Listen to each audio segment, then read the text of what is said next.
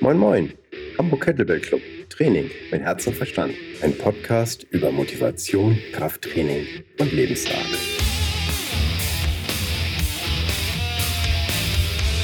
Herzlich willkommen zum Hamburg Kettlebell Club Podcast. Mein heutiger Gast ist Dr. Alexander Wunsch, einer der deutschen Lichtexperten, den ich auf dem Flowfest dieses Jahr kennenlernen durfte und dessen Vortrag mich begeistert hat. Und deswegen wollte ich unbedingt mit Ihnen ein Podcast-Interview haben, um euch den Alexander auch vorstellen zu können. Moin Moin, Alexander. Schön, dass du da bist.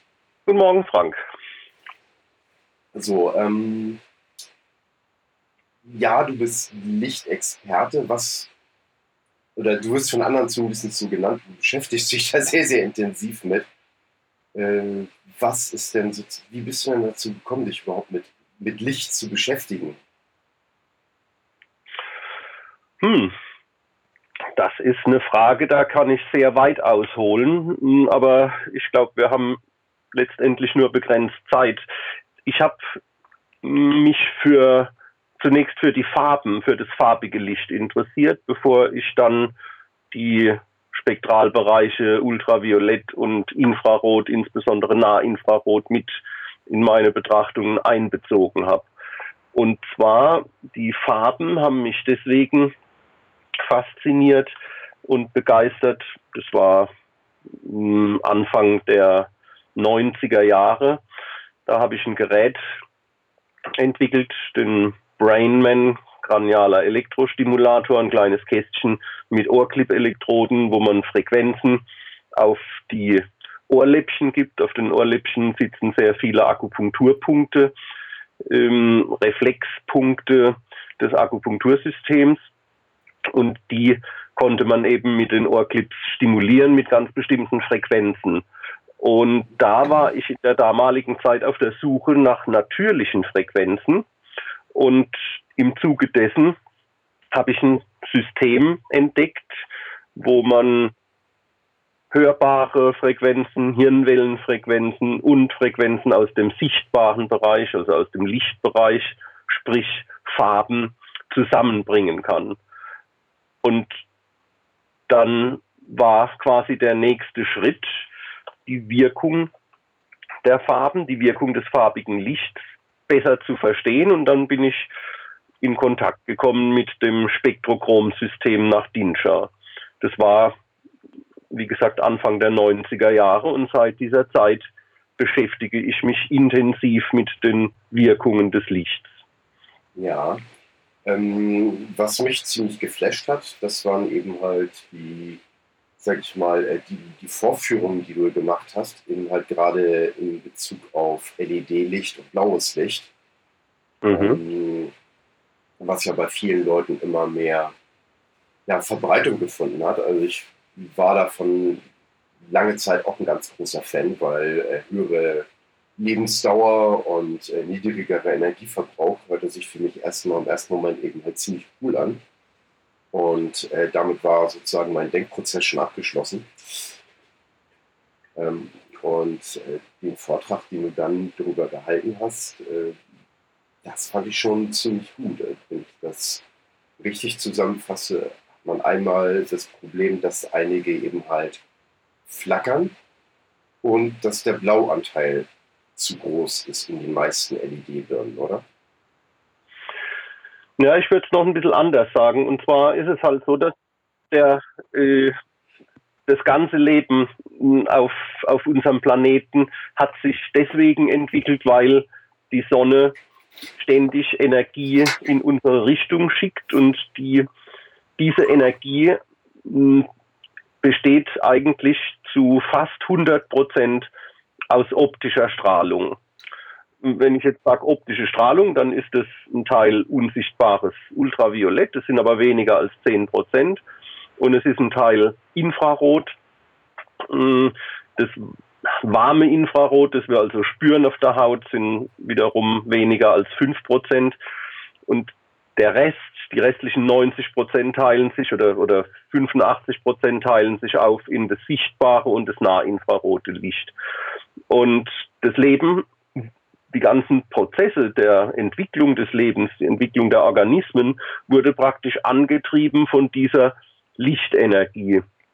Und das bedeutet letztendlich, dass alle Organismen von den Zellen bis hin zu solchen komplexen Organismen wie dem Menschen ähm, in sehr enger Art und Weise an die Zusammensetzung des Sonnenlichts angepasst sind. Und der Mensch wiederum, wir haben Spuren bei unseren Vorfahren, die uns vermuten lassen, dass die schon vor zwei Millionen Jahren das Feuer verwendet haben. Und damit haben wir also zwei natürliche Lichtquellen. Das eine ist das Sonnenlicht und das andere ist das Feuer.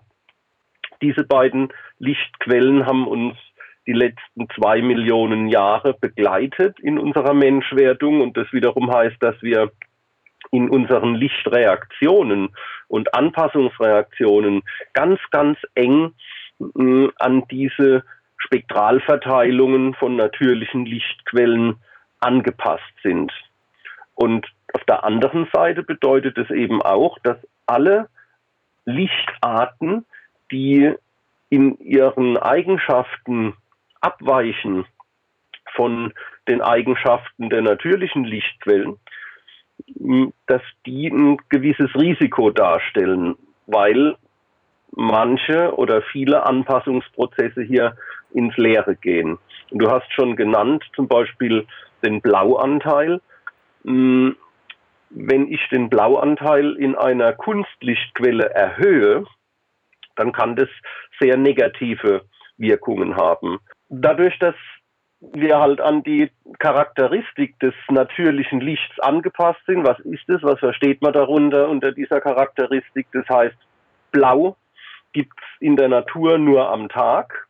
Also der blaue Himmel, hohe Blauanteile im Sonnenlicht, ultraviolettes Licht.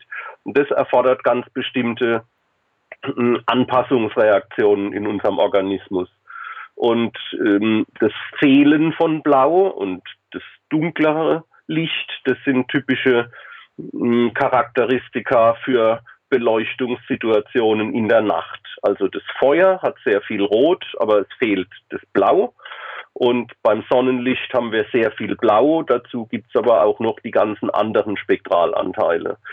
Und nachdem unsere Organismen, unser Organismus das gelernt hat im Laufe der Jahrmillionen, dass es in der Nacht eben kein Blau gibt, hat er sich diesen Zusammenhang zunutze gemacht und löst zum Beispiel beim Fehlen von blauem Licht oder Blauanteilen im Licht Regenerationsmechanismen aus, die in unserem Körper ablaufen.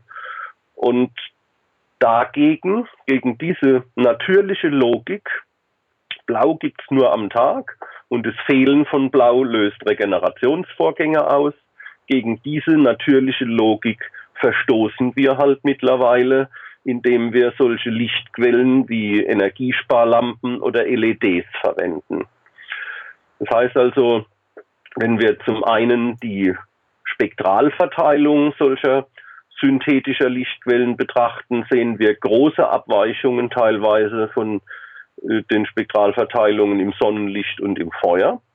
Und dann gibt es noch auf der technischen Seite ganz bestimmte Eigenschaften von solchen elektronisch-digitalen Lichtquellen, äh, wie beispielsweise das Lichtflimmern, die dann zu der Unnatürlichkeit noch eins draufsetzen und auch hier unserem Körper einen Stressor, also einen Belastungsmoment präsentieren, mit dem er unter Umständen schlecht zurechtkommt dann LED-Birnen, die warmweißes Licht haben. Aber wenn ich das richtig verstanden habe, dann nehmen wir die sozusagen geistig als etwas wärmer auf, aber die haben tatsächlich immer noch einen verdammt hohen Blauanteil. Ist das richtig? Unser Auge ist nicht dafür gemacht, verschiedene Lichtqualitäten unterscheiden zu können. In der Evolution äh, ist das Energiesparen praktisch auch ein Thema. Das heißt also, wenn es genügt, mit drei verschiedenen Farbrezeptoren, also Rot, Grün und Blau-Violett, alles zu sagen, was äh, fürs Überleben wichtig ist, dann baut die Evolution ins menschliche Auge halt nur diese drei Rezeptoren ein.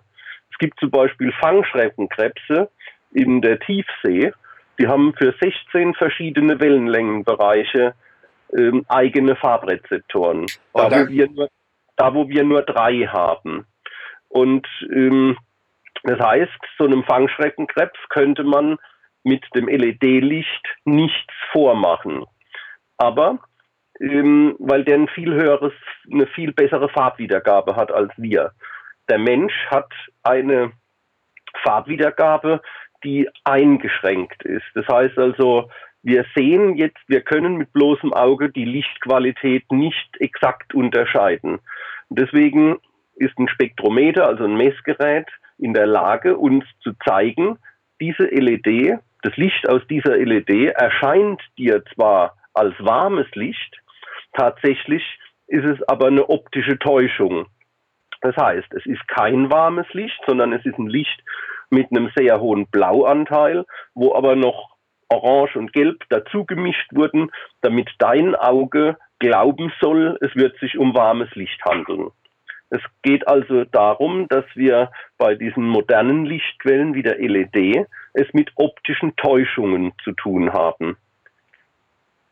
Und aus diesen optischen Täuschungen heraus resultiert halt folgendes Problem. Der Körper reagiert zum Beispiel auf einen erhöhten Blauanteil mit einem ganz anderen Sinnesorgan.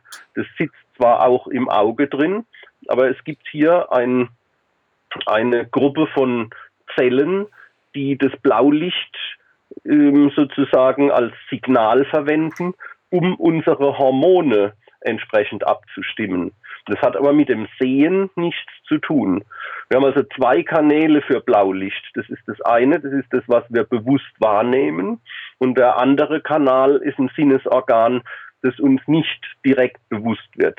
Und was das LED-Licht eben jetzt macht, ähm, es stimuliert den hormonellen Blaulichtkanal und unser bewusster Sehkanal nimmt das blaue Licht deswegen nicht wahr, weil die Lichtindustrie bei diesen LEDs so viel Rot mit dazu mischt, dass es dann unterm Strich sozusagen wie ein warmes Licht aussieht. Tatsächlich, wenn man es misst, handelt es sich aber nicht um ein warmes Licht, sondern um ein, ein synthetisiertes Licht, das uns nur wärmer erscheint.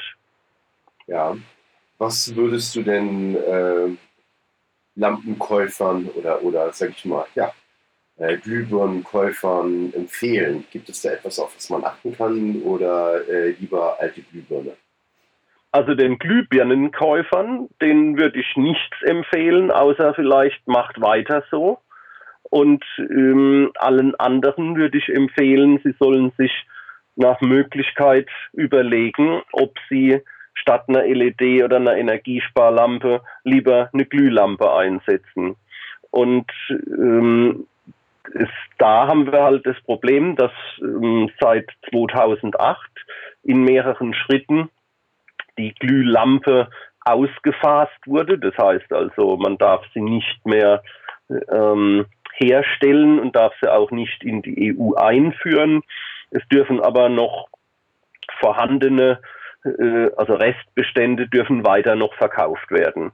Und es gibt klassische Glühlampen und es gibt Halogenglühlampen. Das sind beides Lichtquellen, die sozusagen dem Feuerspektrum sehr, sehr ähnlich sind. Es handelt sich also bei den echten Glühlampen, Standard oder Halogen, um Lichtquellen, die ein natürliches Spektrum abstrahlen, das dem Spektrum von Feuer absolut ähnlich ist. Wie erkennt man jetzt solche Glühlampen? Hm, weil heute gibt es allerlei ähm, Wortverwirrung. Es werden LEDs als Glühbirnen oder wie auch immer bezeichnet. Also von der Nomenklatur her ist es zumindest mal so, wir reden nicht von Birnen, sondern wir reden von Lampen. Das sind die Lichtquellen. Und bei diesen Lampen gibt es solche, die ihr Licht aus Wärme heraus erzeugen. Und das sind die Glühlampen und Halogenglühlampen. Und das sind die guten. Und alle Kaltlichtquellen sind problematisch. Das sind also Energiesparlampen, das sind LEDs. Ähm, erkennen tut man sie daran, wenn ich einer Glühlampe oder einer Halogenglühlampe zu nahe komme, dann würde ich mich verbrennen. Und das ist das sichere Zeichen. Dabei handelt es sich um eine Kunstlichtquelle mit natürlichem Spektrum. Und damit kann unser Körper, unser Hormonsystem am besten umgehen. Außerdem kriegen wir durch die Wärme immer noch signalisiert, dass es zum Beispiel auch zu viel Licht wird.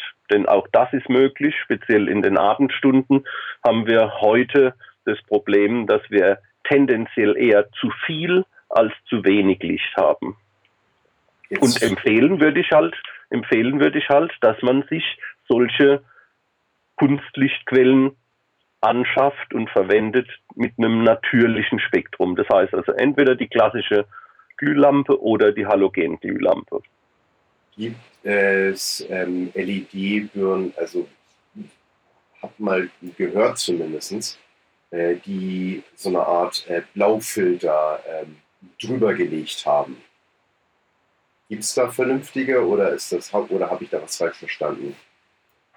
Also ein Filter nimmt immer Licht weg. Und wenn ich mir LEDs kaufe, weil sie besonders energieeffizient sind, ähm, und dann hinterher Licht wegfiltere, dann geht die Energieeffizienz verloren. Das heißt, ja, wie weit denn? Ja, so weit, dass man dann hinterher sagen kann, da kann ich gleich wieder eine Glühlampe nehmen. Okay. Ja, das, das ist nämlich die, die entscheidende Frage hier dabei gewesen für mich.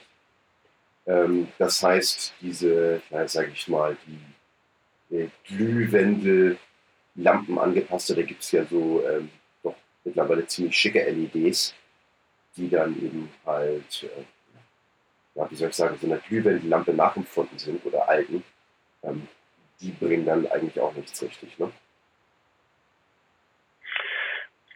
LED ist LED. Egal in welcher Hülle ich das Ganze verpacke, ist das Herzstück einer LED-Lampe ähm, immer eine blaue, also zumindest bei dem, was man so normalerweise äh, im Laden kaufen kann, es sind Fluoreszenzlampen, das heißt, ich habe eine Primärlichtquelle in Form einer blauen LED, die kombiniert ist mit einem Leuchtstoff, wie man das aus Leuchtstofflampen kennt. Ja. Und der Leuchtstoff wandelt einen Teil dieser blauen Strahlung um in längerwelliges Licht über einen Prozess, der, der heißt Fluoreszenz. Da sind Phosphore drin und diese Phosphore wandeln einen Teil des blauen Lichtes zum Beispiel in gelbes oder orangenes Licht um. Und äh, unser Auge mischt aus diesem gelb-orangen und dem blauen Licht eine Art weißes Licht. Aber eben das Auge macht es nur, weil es halt nicht dafür gemacht ist, ähm, Lichtqualitäten besonders gut unterscheiden zu können. Und diesen Blauanteil, den kriege ich aus einer LED so gut wie nicht weg. Das heißt also, die energieeffizienten LEDs haben immer einen sehr hohen Blauanteil und einen geringeren langwelligen Anteil und machen deswegen ein kaltweißes Licht. Jetzt hat man halt gemerkt, dass die Verbraucher dieses kaltweiße Licht eigentlich nicht mögen und geht in der Fertigung immer mehr dazu, dass man Phosphore verwendet, die einen größeren Anteil vom Blaulicht umwandeln in dieses längerwellige Licht. Dadurch erscheint das Licht unserem Auge wärmer. Aber im Vergleich zum Beispiel zu einer wirklich Warmton-Glühlampe haben solche angeblich warmen LEDs immer noch einen erhöhten Blauanteil. Wenn man den jetzt komplett versucht rauszunehmen, also wenn man das Spektrum von so einer LED versucht, dem Spektrum einer Glühlampe identisch zu machen, dann geht eben der eigentliche Vorteil der Energieeffizienz fast vollständig verloren. Außerdem ist ein ganz großes Problem bei den LEDs, dass ihnen dieser Nahinfrarotanteil, von dem ich vorhin schon mal kurz gesprochen habe, fehlt. Und das ist das, was unser Auge für seine Regeneration benötigt. Wenn ich also im Sonnenlicht einen hohen Blauanteil habe, dann habe ich im genau demselben Sonnenlicht auch immer einen hohen Nahinfrarotanteil. Damit hält sich praktisch der Stress für die Zelle auf, auf der einen Seite, der durchs Blau ausgelöst wird, und die Regeneration für die Zellen, die durch den langwelligen Anteil ausgelöst werden, das hält sich die Waage. Und genau diese Balance, die wir im Sonnenlicht finden, die ist bei den LEDs verloren gegangen. Wir haben also einen erhöhten Blauanteil haben aber einen fehlenden Regenerationsanteil. Und dadurch gleitet das die Wirkung des Lichts in Richtung Zellstress ab und auch in Richtung systemischen Stress. Das heißt, in unserem Körper wird durch das blaue Licht Stress ausgelöst. Und ähm, wenn das dauerhaft der Fall ist, haben wir die ganzen Probleme, die aus chronischem Stress heraus entstehen, also Herz-Kreislauf-Erkrankungen, unter Umständen Störungen im Immunsystem, damit einhergehend ein, erhöhte, ein erhöhtes Risiko an Krebs zu erkranken. Und direkt im Auge haben wir solche Effekte, dass die Netzhaut zu kurz kommt bei der Regeneration. Sie wird aber durch das blaue Licht stärker gestresst und beansprucht. Und das kann langfristig zum Beispiel zur mh, mm, Erblindung im Alter führen, Erblindung als Folge einer sogenannten Makuladegeneration. Das heißt, wir haben verschiedene Prozesse, die durch diese modernen Kunstlichtquellen ausgelöst werden können. Die äh, sind äh, von der, vom Forschungsstand her in ihren Grundvorgängen, in ihren Mechanismen bereits gut beschrieben. Es gibt aber naturgemäß keine Doppelblindstudien zum Beispiel am Menschen. Es würde sich aus ethischen Gründen verbieten, die sowas hundertprozentig nachweisen. Und genau in diese Lücke, dass der hundertprozentige Nachweis der Schädlichkeit von LEDs nicht erbracht werden kann, in diese Lücke stößt dann die Industrie, aber auch die EU-Kommission, die das Verbot von Glühlampen beschlossen hat, hinein und verbieten eine gesunde Lichtquelle zugunsten einer Lichtquelle, die sehr viele Risiken für unsere Gesundheit birgt.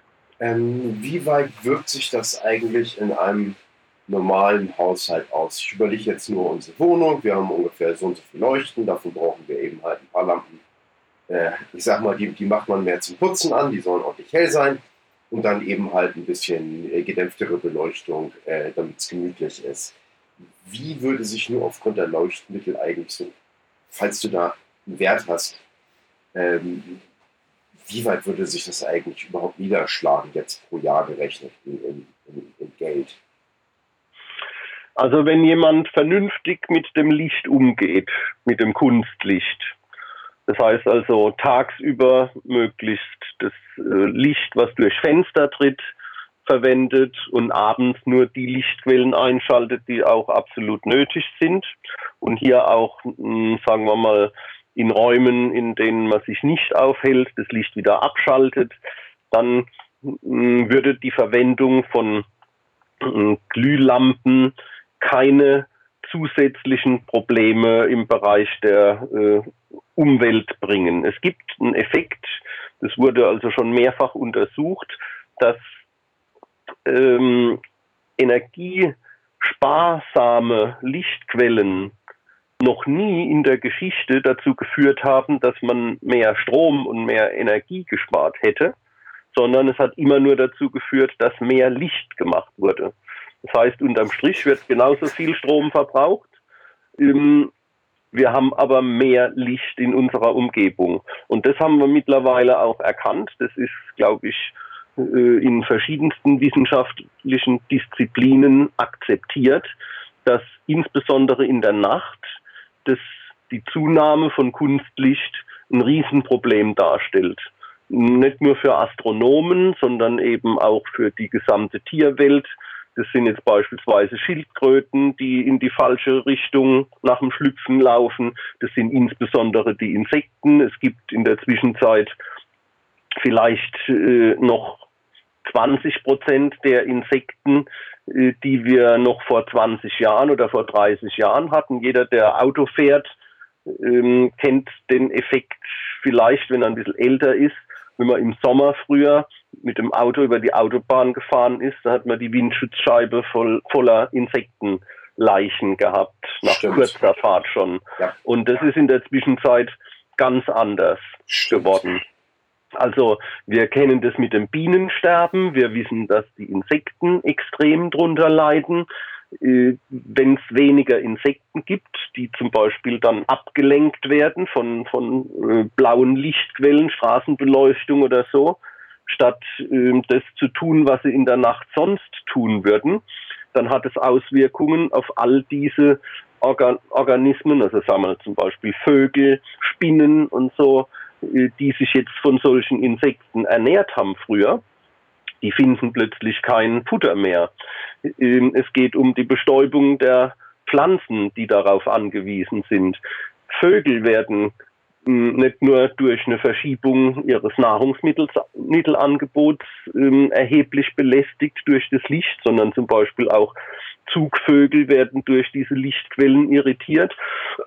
Man kann fast für jede Tierart Probleme äh, aufzeigen. Ich habe also ähm, Vögel in, äh, am äh, Times Square in New York mitten im Winter beobachtet, die brüten da teilweise, weil es keinen Winter, keine Nacht mehr gibt, sind die in ihrer ganzen Biorhythmizität äh, mit ihren inneren Uhren, mit der Abstimmung auf Jahreszeiten, mit der Abstimmung auf Tag-Nacht-Rhythmen komplett durcheinander gebracht. Schaffen also, die denn auch trotz, äh, sind das dann alles Totgeburten oder, oder, oder schaffen die dann wirklich welche groß zu ziehen? Ähm, da habe ich nicht daneben gesessen, um das zu beobachten. Aber wir können auf jeden Fall sagen, dass die exzessive Verwendung von Licht, von Kunstlicht in der Nacht gravierende Nachteile für fast alle Lebewesen hat. Und nur beim Menschen, da hat es am längsten gedauert sozusagen, bis Wissenschaftler darauf aufmerksam geworden sind. Also man hat es bei den Insekten, man hat es bei den Zugvögeln viel, viel früher entdeckt. Und mittlerweile wird es eben auch für den Menschen diskutiert. Nur ist es natürlich ein ganz, ähm, sagen wir mal, kritisches Thema. Beim Menschen gibt es äh, ganz bestimmte Interessensgruppen, die daran verdienen, sage ich jetzt mal ganz abgekürzt, wenn wir viel Licht verwenden. Und zwar zynischerweise verdienen ja auch manche daran, wenn wir krank werden. Insofern haben wir es hier mit einem sehr, sehr schwierigen Thema zu tun. Vernünftig wäre es, wir würden mit der Natur leben, das heißt also in dem Moment, wo es dunkel wird, uns dann auch in die Nachtruhe begeben. Das ist heute nicht mehr realistisch durchführbar, aber wir sollten uns wirklich Gedanken darüber machen, wie wir unter den extrem künstlichen Bedingungen, unter denen wir heute leben, wenigstens unsere Gesundheit so weit wie möglich erhalten. Und da spielt der Umgang mit dem Licht einfach eine sehr, sehr große Rolle. Ja. Jetzt eine Frage dazu. Ich äh, arbeite gerne einfach bei viel Licht äh, im Büro. Und ich habe jetzt hier ähm, LED-Leuchtstoffröhren ähm, hm. Ich weiß, du bist bestimmt davon nicht so begeistert. Ähm, jetzt, wenn ich das vernünftig umstellen will, gibt es äh, für diese Form der Fassung überhaupt ähm, vernünftiges oder gesündere Lichter oder, oder Leuchtmittel, also für Leuchtstoffröhren, diese Fassung? Ähm, oder kann ich dann generell eigentlich die verzichten? Wie macht man das bei Produktionsstätten oder vielleicht auch in einem Sportstudio oder sowas? Wie würde man das besser lösen in deinen Augen? Also da muss ich jetzt zunächst mal fragen. LED-Leuchtstoffröhren gibt es natürlich nicht. Sondern naja, okay, das, äh, das, das, das sind äh, für es die... Gibt entweder klassische Leuchtstoffröhren, die, die erzeugen ihr Licht aus Quecksilberdampfentladung. Das heißt, das ist das, was man heute als giftig erkannt hat und möglichst nicht mehr haben will. Und solche klassischen Leuchtstofflampen, die kann man rein theoretisch auch ersetzen durch ähm, sogenannte Retrofit-LEDs. Retrofit heißt immer, dass man auf alte Fassungssysteme geht, wie zum Beispiel diese Schraubfassung E27. Das, äh, die normale Glühlampe hat so eine E27-Fassung. Die Kerzenglühlampen, die haben eine dünnere Schraubfassung, das ist dann die E14. E steht für Edison und 14 für einen Durchmesser von 14 mm oder E27 für einen Durchmesser von 27 mm für diese Schraubfassung. Das sind Retrofit äh, LED-Lampen und sowas ähnliches gibt es eben für diese Fassungen, mit denen man Leuchtstofflampen betreibt, auch. Das die habe ich zum Beispiel jetzt im Büro. Die habe ich im Büro. Da habe ich so eine Retrofit. Ja. Und äh, da hat man dann eben halt, wenn man da mal genauer hinguckt, dann hat man dann eben halt äh, eine Reihe von LEDs und dann ist dann eben halt so ein Milchglas davor und dann kann man die ja. dort rein. Genau. Genau. Gut. Okay. Und ähm, da ist halt zum Beispiel das Problem, dass die Firma, die ich habe vor, ich glaube, das ist jetzt fast vier Jahre her, auf der Light and Building in Frankfurt. Das ist die größte Messe für Beleuchtung, für Leuchtensysteme und Elektrik weltweit. Habe ich eine Firma entdeckt, die mm, in Asien sitzt, in China. Und die haben solche Retrofit-LEDs mm, angeboten mit einem, mit einer sehr guten Farbwiedergabe, also einem sehr guten Farbwiedergabeindex, größer als 90 und flimmerfrei, absolut frei von Lichtflackern oder Lichtflimmern. Und jetzt wollte ich kürzlich genau von denen welche kaufen und habe dabei erfahren müssen, dass diese Firma die Produktion von den Retrofit-LEDs eingestellt hat was extrem bedauerlich ist, weil das war nach meinem Kenntnisstand das einzige Produkt, das ich jetzt ähm, hätte vertreten können. Ja. Und der Grund dafür ist, dass da hieß es dann ja, die Verbraucher interessieren sich für dieses bessere Produkt nicht. Die haben sich so schlecht verkauft, dass es sich nicht weiter rentiert, die anzubieten und die herzustellen. Verdammt. Wieder mal ins Knie geschossen per Geiz ist geil. Na, okay, die meisten Leute wissen es eben halt nicht. Das ist ja auch für mich neu gewesen. Vielleicht gibt es ja noch ein paar Altbestände, die man irgendwie erwerben kann. Also ich habe keine gefunden. Ich habe ziemlich lange recherchiert und es gibt auch jetzt zum Beispiel für die ähm, für die E27, also für die klassische Glühlampe, gab es auch von der gleichen Firma ähm, Retrofit-LEDs, die sogar ähm, in Asien für Kinderzimmerbeleuchtung vermarktet wurden, weil sie einen sehr niedrigen, eben immer relativ gesehen, Blauanteil haben. Und eine Farbwiedergabe von 97, also fast so gut wie äh, eine Glühlampe, die einen Farbwiedergabeindex von 99 bis 100 hat. Und auch die ähm, werden jetzt im Moment gerade abverkauft zum Beispiel über eBay oder Amazon. Mm, das heißt, das, was dann von den LEDs, die man vielleicht gerade noch so empfehlen könnte, äh, verfügbar war, das schrumpft im Moment auch noch weg oder schmilzt dahin.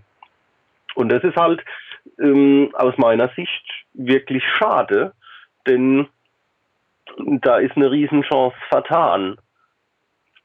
Im ja. Sinne von äh, Kommunikation, wenn man den Menschen eben immer erzählt, äh, ach, das mit dem Licht, das ist nicht so wichtig und das, dass da Unterschiede sind, das bildet man sich nur ein und das Lichtflimmern spielt keine Rolle und so. Und das ist halt genau das, was die Lichtindustrie die letzten Jahrzehnte gemacht hat, dass sie den Verbraucher im Unklaren darüber gelassen hat, dass es gerade beim Licht ganz wichtig ist, auf Qualität zu achten. Und sie haben dem Verbraucher quasi nicht erklärt, was qualitativ hochwertiges Licht ist. Ja, das stimmt. Und, des, und deswegen haben wir heute die Probleme, dass halt alles Mögliche gekauft wird. Ich meine, beim Weihnachtsmarkt, da haben es viele gemerkt vor ein paar Jahren, als die Weihnachtsmärkte mit solchen kleinen LED-Lichtquellen beleuchtet wurden. Das hat überhaupt nicht gepasst. Also das war eine Beleidigung fürs Auge, wenn in so einem äh, Lichterketten geschmückten Weihnachtsbaum ähm, blau-weiße LEDs gestrahlt haben. Ich glaube, da hat es jeder gemerkt. Aber den Schritt zu machen mm, in die Beleuchtung des eigenen Wohnzimmers oder der eigenen Küche oder der, des Badezimmers, das haben viele halt leider nicht geschafft. Ja. Also äh, was haben sie da nicht geschafft? Sie gucken einfach morgens dann, wenn sie sich nach dem Aufstehen im Spiegel sehen und das Ganze ist im Winter, man braucht also Kunstlicht, gucken sie sich lieber nicht genau an im Spiegel, weil äh, sie sehen halt merkwürdig aus. Also im Licht von einer LED sieht die Haut zum Beispiel nicht natürlich, nicht gesund aus.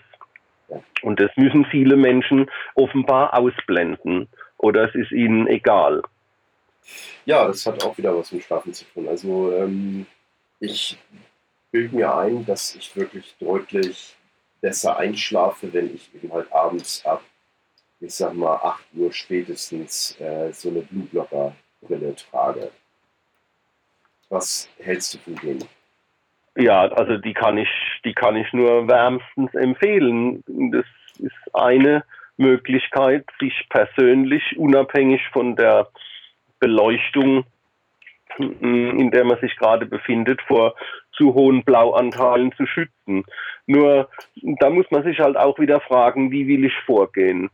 Ähm, packe ich mir, sagen wir mal, potenziell schädliche LEDs in meine Wohnung, in mein Wohnzimmer, in mein Badezimmer, um dann ähm, ständig mit Blueblocker-Brillen herumzulaufen oder setze ich äh, eben an der an dem eigentlichen Problem an.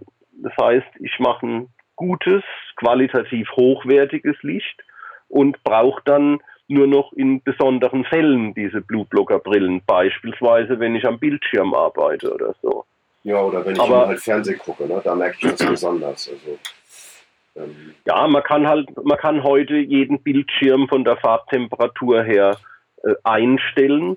Und ähm, wenn man wenn man Naturdokumentationen als Beispiel guckt, dann möchte man auch nicht unbedingt mit einer Blueblocker-Brille da sitzen, denn dann hat man noch eine schlechtere Farbwiedergabe, als das bei schlechten LEDs der Fall ist. Und äh, es gibt Inhalte, die man an Bildschirmen schauen will. Da kommt es eben auf die Farbe an, auf die Farbwiedergabe. Und eine Blueblocker-Brille macht die Farbwiedergabe in den allermeisten Fällen kaputt. Ja. Aber egal, wenn man einen Text schreibt, zum Beispiel. Eben, genau das. Es, deswegen gibt es halt auch keine festgesetzten Regeln in dem Sinn, sondern man muss immer schauen, was mache ich jetzt gerade.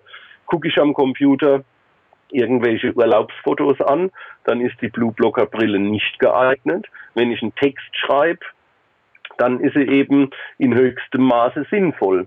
Und zwar nicht nur am Abend, sondern auch am Tag. Denn ja. das blaue Licht, ähm, was aus Bildschirmen kommt, ist auch tagsüber für die Netzhaut eine unnötige Zusatzbelastung. Interessant, wo du das gerade sagst. Ich habe eine ähm, Computerarbeitsplatzbrille und die ist eben halt ganz, ganz leicht äh, gelblich eingefärbt. Also extrem mhm. leicht. Ja. Aber da steht dann eben halt auch drin von Marke XY eben halt und die verkaufen das als Screen Protect jetzt sozusagen. Also für die Leute, die. Das würde ich als, würde ich als ein Marketing-Gag ja. Hm, bezeichnen. Weil, also da ist es so, alles, jede Blaulichtschutzbrille, die nur mh, hm, subtil gelblich getönt ist, verspricht etwas, das sie nicht halten kann. Gut. Und dann habe ich eben halt zwei Aufsätze, weil ich eh Brillenträger bin, eben halt von ähm, Blue Blocker ja, wie soll ich sagen, äh, ja, Brillen, wie nennt man das auch, Blutbäcker aufsetzen. Äh, wobei eine eben halt äh, sehr stark gelblich gefärbt ist und eine wirklich tief orange. Mhm. So, und je nachdem, wann, wo ich arbeite, also zu Hause äh, ist mehr Freizeit, da habe ich den ähm, tief orangenen Aufsatz und hier im Büro, da nehme ich dann eben halt den schwach-gelben und wenn ich den eben halt jetzt irgendwas Farbverbindliches machen muss, dann äh, nehme ich den eben halt ab und dann habe ich eben meine normale Bildschirmarbeitsplatzbrille. So versuche ich das ein bisschen anzugleichen halt. Mhm. Ja, so ist es ja eigentlich auch gedacht. Ach, schade. Ich hatte gehofft, du würdest mir sagen können, ach, da gibt es jetzt hier die schönen Leuchtstoff-Mittelersatzlampen, die kannst du nehmen. Oh, schade. Da müssen wir uns überlegen, was anderes überlegen. Na, vielleicht kommt also, es auch wieder Frank, das, das Bewusstsein. Das Problem, das Problem ist einfach, dass es am Markt, würde ich mal sagen, im Moment 95 Prozent Produkte gibt, die man, also LED-mäßig, die man nicht empfehlen kann. Mhm. Und dann ist es äh, die Schwierigkeit, eben die 5%, die man vielleicht empfehlen kann, herauszufinden. Und ich und, weiß, wie ist das denn eigentlich? Also nicht, dass man eine Empfehlung ausspricht und äh, dann, äh, ich sag mal ganz doof, äh, ändert der Hersteller der Rezeptur, die Rezeptur, was in, in der Glühbirne drin ist oder in der LED-Lampe und äh, deklariert es aber nicht nach außen. Dann hast du ja auch ist, ist das generell ein potenzielles Risiko oder?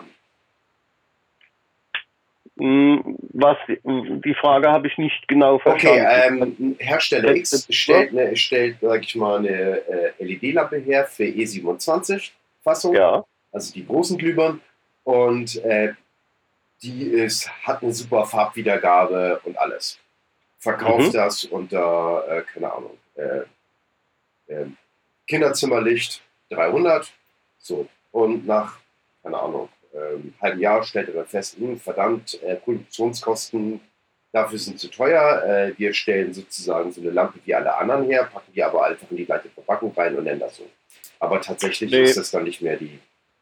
Nee, das, hm, das glaube ich jetzt nicht, dass sowas häufig passiert. Aber äh, man muss man muss praktisch immer mit allem rechnen. Nur es gibt halt, wenn, wenn jetzt die Lichtindustrie geschafft hat, ähm, Empfehlungen zu etablieren, die halt sagen, in Kinderzimmern, in Krankenzimmern, zu Hause beim Verbraucher ähm, sind oder in Schulzimmern ist eine Farbwiedergabe von 80 ausreichend.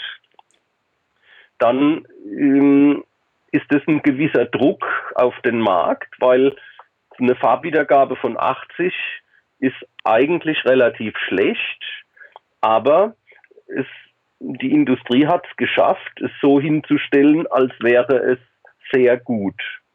Sehr gut ist zum Beispiel die Farbwiedergabe von einer Glühlampe oder von Tageslicht oder auch von einer Kerze. Da reden wir dann von einem Farbwiedergabeindex von 99.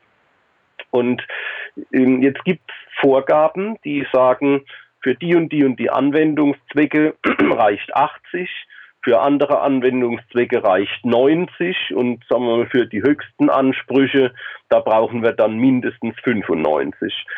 Die höchsten Ansprüche werden gestellt, wenn es um Produktvorführungen geht, um Modenschauen, darum Luxusgüter zu verkaufen da stellt man die höchsten Anforderungen. Und die niedrigsten Anforderungen, die werden gestellt, da wo die Leute zu Hause beleuchten, da wo sie in ihren Büroräumen sitzen, also überall, wo Menschen sich aufhalten, bei Alltagstätigkeiten, in der Schule, im Krankenhaus, äh, zu Hause. Da hat die Lichtindustrie geschafft, uns einzureden, die niedrigste Anforderung an die Farbwiedergabe würde ausreichen. Und das ist dann okay. letzten Endes. Kann, kann, da, kann man danach als Verbraucher suchen? Farbwiedergabe? Es muss, ja, es muss auf jeder, auf jeder Packung muss es eigentlich draufstehen. Und zwar entweder als CRI oder als R klein a. Und das RA 80 ist es, was eben bei den allermeisten mit draufsteht. Und es sollte eigentlich, bei einer Glühlampe steht RA 99 oder größer 99 drauf. Und bei einer LED steht halt meistens RA äh, 80. Und das erzeugt dann wiederum einen Druck, einen finanziellen Druck bei den Firmen, die versuchen, mit einem höheren Farbwiedergabeindex ein Produkt auf den Markt zu bringen. Wäre den Menschen bewusst, dass ein RA von 80 eigentlich miserabel ist, weil es ist weit entfernt von dem, was in der Natur geboten wird. Ähm, würden die Leute zum Beispiel nur, nur LEDs kaufen mit einem RA größer 95, dann hätte die Firma oder die Firmen, die das anbieten, plötzlich auch einen Grund, so ein Produkt weiter bereitzustellen und in die Entwicklung von so einem Produkt weiter zu investieren. Dadurch, dass aber genau das nicht der Fall ist, dass eine Umgebung äh, geschaffen wurde und das war ähm, das war Arbeit von mehreren Jahrzehnten, ähm, das so hinzustellen, als wäre ein Farbwiedergabeindex von 80 sehr gut. Und das ist dann letzten Endes das, das Problem, an dem solche Firmen, die es eigentlich besser machen, scheitern. Und dadurch, dass ich eben ein Messgerät brauche, um die Unterschiede deutlich zu erkennen, ähm, ist es für den Verbraucher halt sehr, sehr schwer, das richtige Produkt zu finden. Für deine Fragestellung jetzt in dem Produktionsstudio, die ähm, Retrofit LEDs, die du für deine Leuchtstofflampen eingesetzt hast, mhm. ist rein theoretisch denkbar, dass man LED-Strip, also so einen Streifen von LEDs, den man auch aufkleben kann, bekommt heute, der einen Farbwiedergabeindex von größer 90 oder sogar größer 95 hat. Jetzt ist aber die Frage, ob dein Elektriker sowas im Angebot hat. Wenn, beim, wenn beim Elektriker immer hm. die Kunden immer sagen, geht es auch billiger, dann hat er das eben nicht. Und ja. wenn er bestimmte Abnahmemengen äh, bringen muss, um überhaupt an so ein Produkt ranzukommen, dann wird er dir erklären, ach, Herr Delventhal, wissen Sie das mit der Farbwiedergabe, das ist massiv überschätzt und die, die ich hier habe, die sind sehr gut. Das ist ein Farbwiedergabeindex 80, das entspricht genau den Vorgaben, äh, die man für die Art von Beleuchtung in dem Raum äh, erfüllen muss. Da muss, da muss ich dir wahrscheinlich recht geben, aber jetzt beißt er natürlich auf Granit, weil jetzt habe ich ja mit dir geredet. ja, das ist ja dann schon, das ist ja dann schon ein ganz wichtiger Schritt nach vorne. Und das ist, glaube ich, auch das, was man erreichen kann, dass man auf die wunden Punkte sozusagen hinweist ähm, oder dass man auf die ähm, Aspekte achten lernt, die wichtig sind, damit man das Bessere bekommt. Und bei einer Tasse Kaffee oder bei irgendwie einer Packung Kaffeebohnen, da schmecke ich es halt, weil meine Geschmacksnerven gut genug ausgebildet sind. Und bei einer Packung Licht sehe ich es halt nicht, weil mh, mm, mein Auge einfach nicht leistungsfähig genug ist, die Unterschiede zwischen gut und schlecht deutlich herauszustellen. Übrigens bin ich da nochmal so froh, dass du äh, in dem Zusammenhang nochmal diesen äh, Mantis-Schrimp erwähnt hast, weil ich wollte den gerade erwähnen und dann sagst du dann eben halt äh, Fangschattenkrebs. Ähm, ich habe mal ein, zwei kleine Dokus über den gesehen. Also sehr aggressive kleine Kerlchen, aber was die Augen angeht, super, ne? Ja, genau. Wow. Ich werde auf jeden Fall zu deiner Webseite und auf Vimeo hast du ja auch einige Vorträge publiziert. Da werde ich ja. auf jeden Fall auch hin verweisen und äh, kann nur jedem. Einige ist gut. Ich habe gestern mal nachgeguckt. Es sind momentan 63, wobei manche sind ähm, nur, zum Beispiel, wenn ich einen Workshop gegeben habe, dann kriegen die Teilnehmer hinterher ein Passwort, aber ich glaube 50 Vorträge äh, sind bei Vimeo gratis zugänglich. Also ich kann da wirklich jedem nur empfehlen, da mal reinzugucken und äh, bitte nehmt euch das jetzt auch, äh, sagt nicht so, ah okay, ich gucke da mal zwei Minuten rein, sondern nehmt euch vor, doch bitte mal irgendwie eine halbe Stunde, eine Dreiviertelstunde Zeit, äh, das auch einfach sich zu Gemüte zu führen und nicht zwischen Tür und Angel. Also, damit auch was hängen bleibt. Also, also das ist schon wichtiger. Das ist nicht so wie ein Witz unter Kollegen, der mal kurz erzählt wird und dann ist vorbei, sondern da sollte man dann eben halt auch mal hinhören. Lohnt sich. Sag ich jetzt, ist meine Meinung.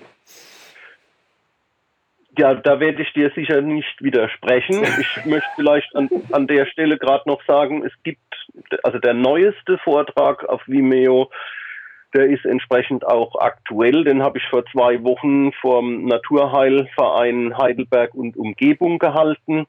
Der geht etwa anderthalb Stunden und ähm, mit schönen Grafiken und Bildern äh, ausgestattet. Das ein Bild sagt mehr als tausend Worte und wenn dann Wort und Bild auch noch zusammenpassen, dann ist es vielleicht auch besser verständlich. Und da habe ich vieles von dem, das wir heute besprochen haben, ähm, denke ich, noch etwas klarer und deutlicher herausgearbeitet. Also der neueste äh, Vortrag bei Vimeo, der ist eben aktuell und fasst dieses ganze Problem äh, auf eine gute Art und Weise, also übersichtlich zusammen.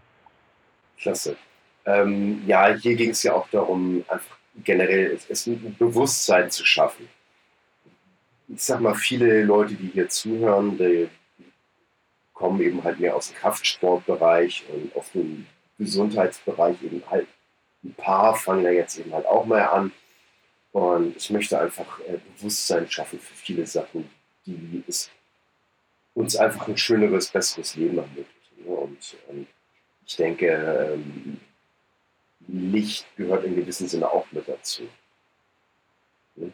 Aber das mhm. ist auch erst eine sag ich mal, neuere Erkenntnis, bis auf, dass man dann eben halt sagt, so, ah, das ist irgendwie ein bisschen ungemütlich, äh, mach doch mal die große Funzel aus oder sowas. Ne? Und das, das kennt man ja eben halt auch von zu Hause. Mhm. Ne? Also äh, ich sag mal, ich sag mal Wohlfühllicht und Putzlicht. Ne? Also Putzlicht, da will ich alles sehen und Wohlfühllicht, dann will ich mich wohlfühlen. Ne? Genau, da gibt es ja auch immer noch die Kerze, an die man auch denken sollte. Ähm, die funktioniert sogar, wenn der Strom ausgefallen ist. Ja, das stimmt, das stimmt. Das kommt hier selten vor. Ich war letztens in Urlaub in Südafrika, da kam das zwar mal vor, ähm, aber hier, dass ich das das letzte Mal erlebt habe, das ist schon ein bisschen her. Ne? Also, ja. aber ja, also ich meine, gerade zu Weihnachten bietet sich das sehr an. Mhm. Passt, passt nur auf mit dem Adventskranz, sonst kann das mehr Licht geben, als man eigentlich haben will. Klasse, Alexander. Ich sage vielen, vielen lieben Dank, äh, dass du dir die Zeit genommen hast. Und einfach danke.